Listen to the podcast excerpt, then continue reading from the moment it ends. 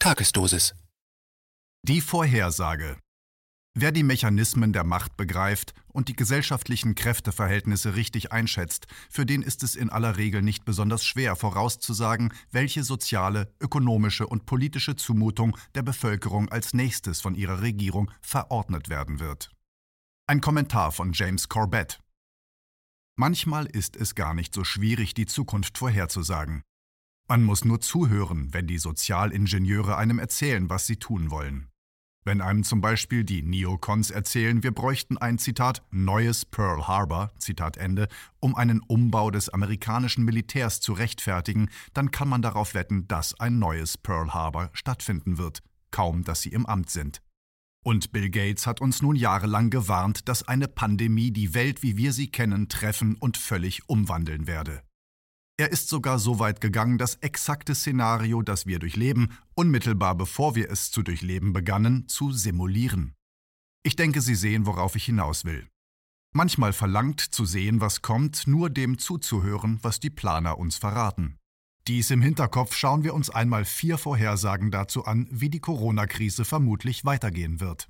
Erstens. Die, Zitat, zweite Welle, Zitat Ende, wird den Protestierenden in die Schuhe geschoben. In den nächsten Wochen wird eine zweite Covid-19-Welle kommen. Wir müssen darüber nicht spekulieren.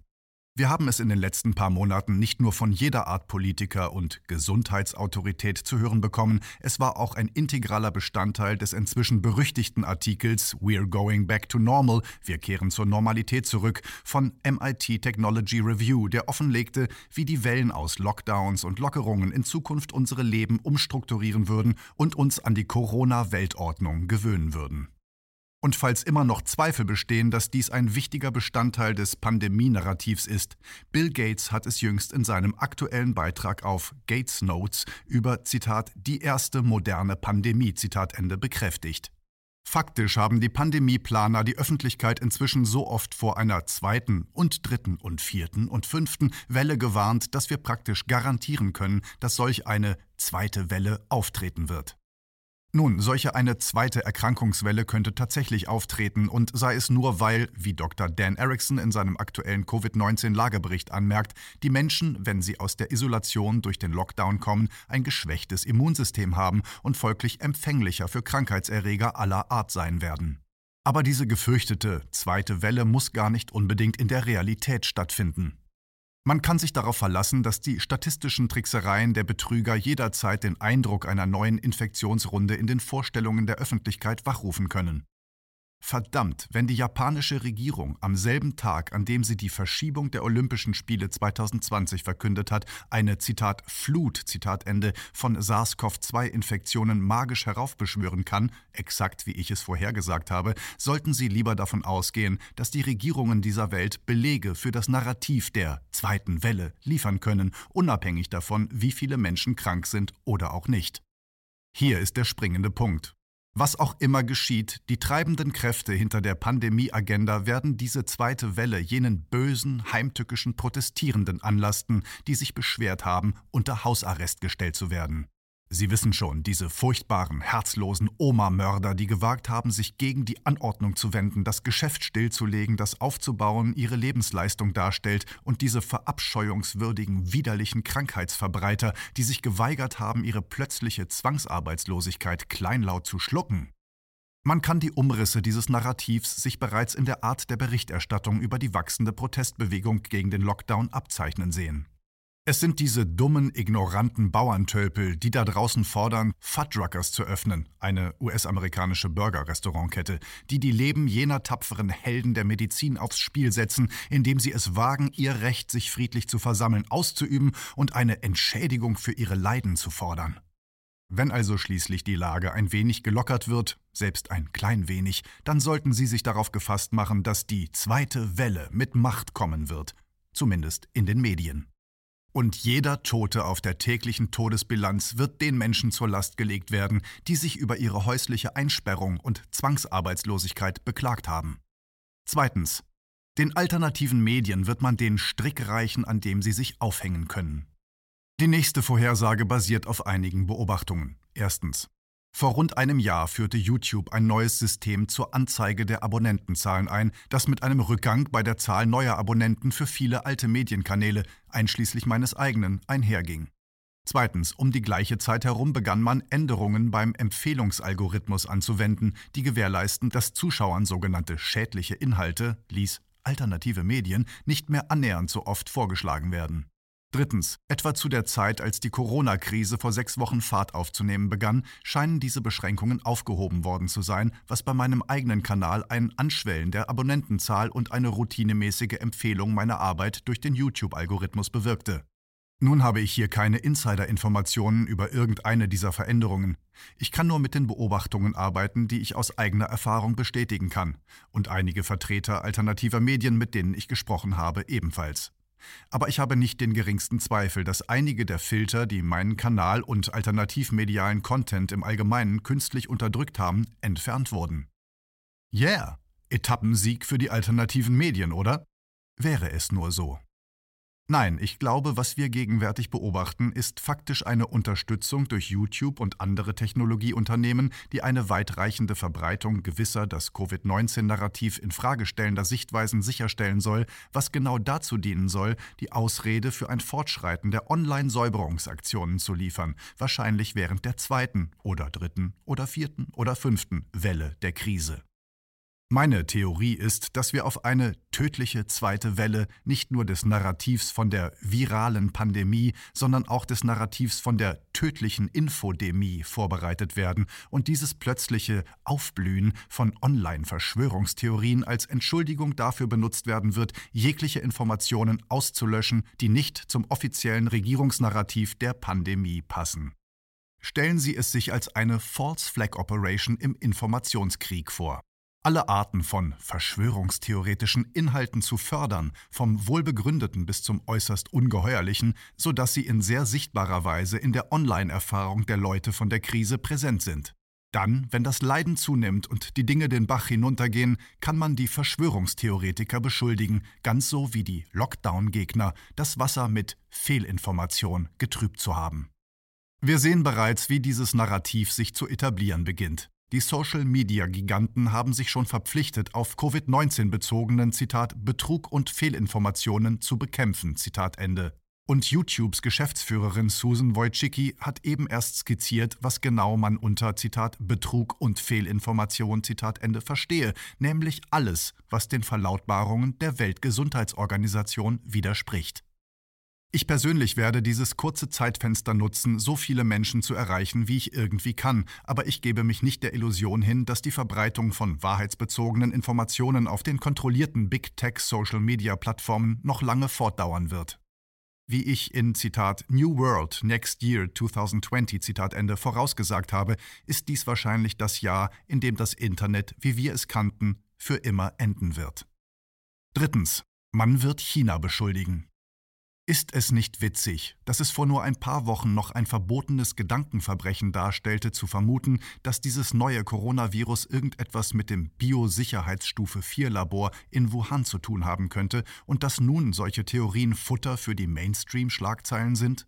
Was denken Sie, warum das so ist? Ich werde Ihnen sagen, warum. Es ist, weil dies der dritte Weltkrieg ist. Wenn diese Aussage vertraut klingt, dann weil ich genau das auf diesen Seiten letzten Monat schrieb.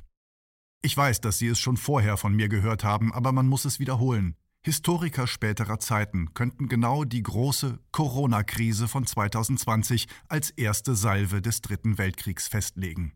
Wie ich ebenfalls vorher schon sagte, werden sich diese Historiker irren. Zumindest wenn man annimmt, dass sie über die sich an der Oberfläche abspielende 2D-Schachversion des Dritten Weltkriegs schreiben, in der es um China gegen die USA geht. Wie ich hier im letzten Monat darlegte, ist der echte Dritte Weltkrieg bereits im Gange und es ist ein Krieg der Oligarchen, die die Herrschaft über uns erstreben gegen eine freie Menschheit. Aber man kann gewiss sein, dass, wenn diese Oligarchen beschließen, die Welt wahrhaft im Chaos versinken zu lassen und die Hunde des Kriegs loslassen, die irre Führer eine Das Coronavirus entstammt einem Labor Geschichte erzählen werden, um den Krieg zu rechtfertigen. Der Krieg der Worte ist bereits im Gange, Der Sprecher des chinesischen Außenministeriums Zhao Lian hat bereits die Möglichkeit erwogen, dass die US Army das Virus während der Military World Games im letzten Oktober nach Wuhan gebracht habe. Im Gegenzug vermutet Senator Tom Cotton, dass das Virus eine Biowaffe sei, eine Behauptung, die nun in gewissen Teilen der amerikanischen Spottmedien hartnäckig vertreten wird. Inzwischen laufen eine Anzahl gerichtlicher Prozesse zur Theorie, dass dies eine biologische Waffe Chinas sei und dass die chinesische Regierung für all die Schäden, die durch Covid-19 und den anschließenden Shutdown der Weltwirtschaft verursacht wurden, zur Rechenschaft gezogen werden sollte. Kühl geschätzt ein Einzelstreitwert von 20 Billionen US-Dollar. Natürlich erwartet niemand, dass Peking auf Anordnung eines Richters 20 Billionen US-Dollar abzweigt oder dies auch nur könnte, aber wenn ein solches Urteil erst einmal gefällt wäre, kann man darauf wetten, dass es den China-Falken in Trumps Sumpf gehörig Auftrieb gäbe. Lassen Sie mich zum millionsten Mal eiligst hinzufügen, dass jeder solche sich entwickelnde China-USA-Krieg ein erfundener und manipulierter Konflikt sein wird, ganz so wie der erfundene und manipulierte Konflikt zwischen der Sowjetunion und den USA des 20. Jahrhunderts. Aber die in einer solchen Streitigkeit verlorenen Leben wären nur zu real. Täuschen Sie sich nicht. Sie haben nicht zum letzten Mal gehört vom Streit zwischen Peking und Washington darüber, wer die Schuld an dem Schlamassel trägt. Viertens. Die wirklichen Biowaffen stehen in den Startlöchern. Wenn wir schon von Biowaffen sprechen, sollten wir nicht ausschließen, dass wir es tatsächlich mit irgendeiner Art Biowaffe zu tun haben. Tatsächlich gibt es starke Gründe, das zu glauben, und die kniefällige Zurückweisung dieser Idee seitens der üblichen Verdächtigen lässt sich leicht als unwissenschaftliches Geschwätz entlarven. Noch ein weiteres Indiz entlang dieser besonderen Kekskrümelfährte taucht in der Arbeit von Li Lanyuan an der Zhejiang University auf, der jetzt von der Entdeckung 30 unterscheidbarer Stämme des SARS-CoV-2-Virus berichtet. Einige dieser Stämme, einschließlich der in Teilen Europas und in New York City vorherrschenden, sind in der Lage, eine 270 mal höhere Virenlast hervorzubringen als die schwächeren Stämme.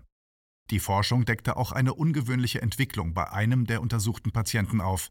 Zitat die Forscher fanden drei aufeinanderfolgende Veränderungen, bekannt als Trinukleotid-Mutationen, in einem 60-jährigen Patienten, was ein seltenes Ereignis war. Gewöhnlich mutierten die Gene immer nur an einem Ort gleichzeitig. Dieser Patient verbrachte mehr als 50 Tage im Krankenhaus, viel länger als andere Covid-19-Patienten, und selbst seine Fäkalien enthielten lebende, infektiöse Virenstämme. Zitat Ende. Nehmen Sie diese Forschungsergebnisse, wie überhaupt alles, was wir über dieses Virus hören, mit einem ordentlichen Körnchen Salz. Wenn es aber wahr ist, würde dies der Theorie, dass wir es nicht mit einem natürlich auftretenden Virus zu tun haben, gewiss mehr Gewicht geben. Wie auch immer es ist, wissen wir, dass jede größere Militärmacht immense Summen für die Entwicklung verschiedenartiger biologischer Waffen ausgegeben hat. Offiziell sind diese Biowaffenprogramme stets unter dem Vorwand betrieben worden, Zitat, defensive, Zitat Ende, Ziele zu verfolgen. Wie sollen wir uns schließlich je gegen diese Waffen verteidigen können, wenn wir sie nicht selbst entwickeln? Wissen Sie, wenn der Feind sie auch entwickelt? Denken Sie nicht allzu intensiv darüber nach. Natürlich wissen es die Hörer des Corbett Reports besser. Die Wahrheit ist, dass Programme zur biologischen Kriegsführung auch offensive Ziele verfolgen. Die Tatsache, dass die Milzbranderreger, die Amerika im Herbst 2001 in Angst versetzten, aus Fort Detrick stammten, ist nur ein Hinweis darauf, dass diese Programme existieren. Verdammt, das Project for a New American Century hat in seinem Dokument Zitat Wiederaufbau der amerikanischen Verteidigung Zitat Ende Vergleiche Seite 60 sogar Zitat rassespezifische Biowaffen Zitat Ende auf seinen Wunschzettel geschrieben. Die traurige Wahrheit ist, dass die Möglichkeit, dass eine Biowaffe freigesetzt wurde und unvermeidlich in einem bioterroristischen False-Flag-Ereignis dem Feind angelastet wurde, war immer gegeben. Aber nun, da wir uns am Übergang vom Zeitalter des Terrors zum Zeitalter des Bioterrors befinden, ist diese Option um ein Vielfaches wahrscheinlicher geworden. In diesem Sinne lasse ich Sie mit dieser erschreckenden Feststellung allein. Erinnern Sie sich an den letzten Gates Notes Beitrag, den ich oben in Vorhersage Nummer 1 erwähnte? Sie erinnern sich, die erste moderne Pandemie? Gut, und so spricht Bill Pandemieplaner Gates in seiner Schlussfolgerung über diese aktuelle Krise. Zitat. Melinda und ich wuchsen mit der Einsicht auf, dass der Zweite Weltkrieg den bestimmenden Moment für die Generation unserer Eltern darstellte. In vergleichbarer Weise wird die Covid-19-Pandemie, die erste moderne Pandemie, diese Ära definieren. Niemand, der Pandemie Nummer 1 überlebt, wird sie jemals vergessen. Und man kann den Schmerz gar nicht zu hoch ansetzen, den die Menschen jetzt empfinden und den sie in den kommenden Jahren empfinden werden. Zitat Ende. Ja, er stellt diesen Zitat Kampf, Zitat Ende, gegen den Zitat unsichtbaren Feind, Zitat Ende, nicht mit dem Zweiten Weltkrieg gleich, wie jeder Politiker und jeder Experte es dieser Tage zu tun scheint, sondern er geht sogar so weit, dies als Pandemie Nummer 1 zu bezeichnen. Ja, Pandemie Nummer 1. Wie in Teil 1. Offensichtlich impliziert wird hier, dass ganz so wie dem Ersten Weltkrieg ein Zweiter Weltkrieg folgte, auch dieser ersten Pandemie eine zweite Pandemie folgen wird. Macht einen irgendwie neugierig, was er noch aus dem Ärmel zaubert, oder?